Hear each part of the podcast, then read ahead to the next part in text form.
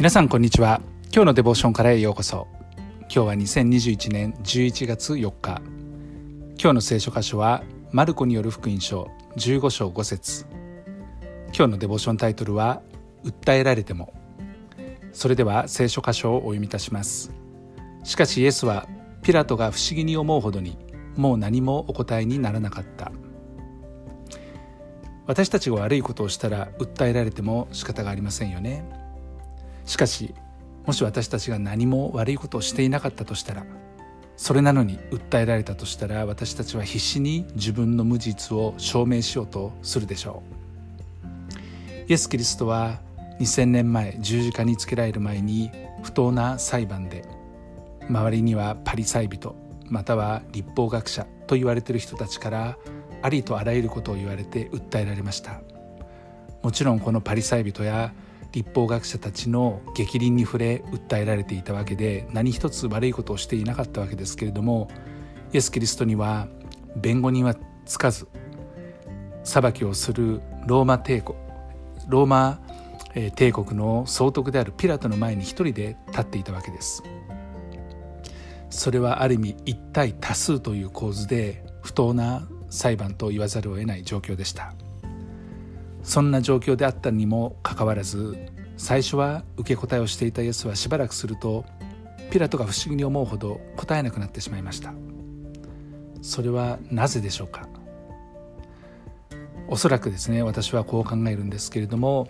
イエスは十字架につくことが父なる神の御心であることを理解していたからではないだろうかそのように思います。変に抗うことをやめ反論したりしてですね自分が十字架になんとかつかないように守ろうとする。無実を証明してですね、えー、その不利な状況をですねなんとか、えー、不利にならないようにする。そのようなことを願っていたわけでもなく自分が十字架で処刑されることを受け入れていてそして判定を覆すというようなことは一切考えず父なる神の御心である十字架での贖いを自ら進んで受けようとしていたのではないだろうかというふうに思います。この全人類の救いのために十字架の上で身を捧げるということは神の救済計画の中でまた罪深い人類史上最も重要な出来事でした。私たちの全ての罪を許すために身代わりとして自ら犠牲となってくださった主にただ心から感謝して今日も歩んでいきたいと思います。愛する天のお父様あなたの愛キリストの従順そして私たちへの救いを心から感謝します。あなたは自ら進んで私たちのために命を捧げてくださいました。それによって私たちは永遠の命を手にすることができました。あなたを信じることによって私たちは永遠の命をいただくことができました。この命は自分たちだけのためではありません。全ての人のために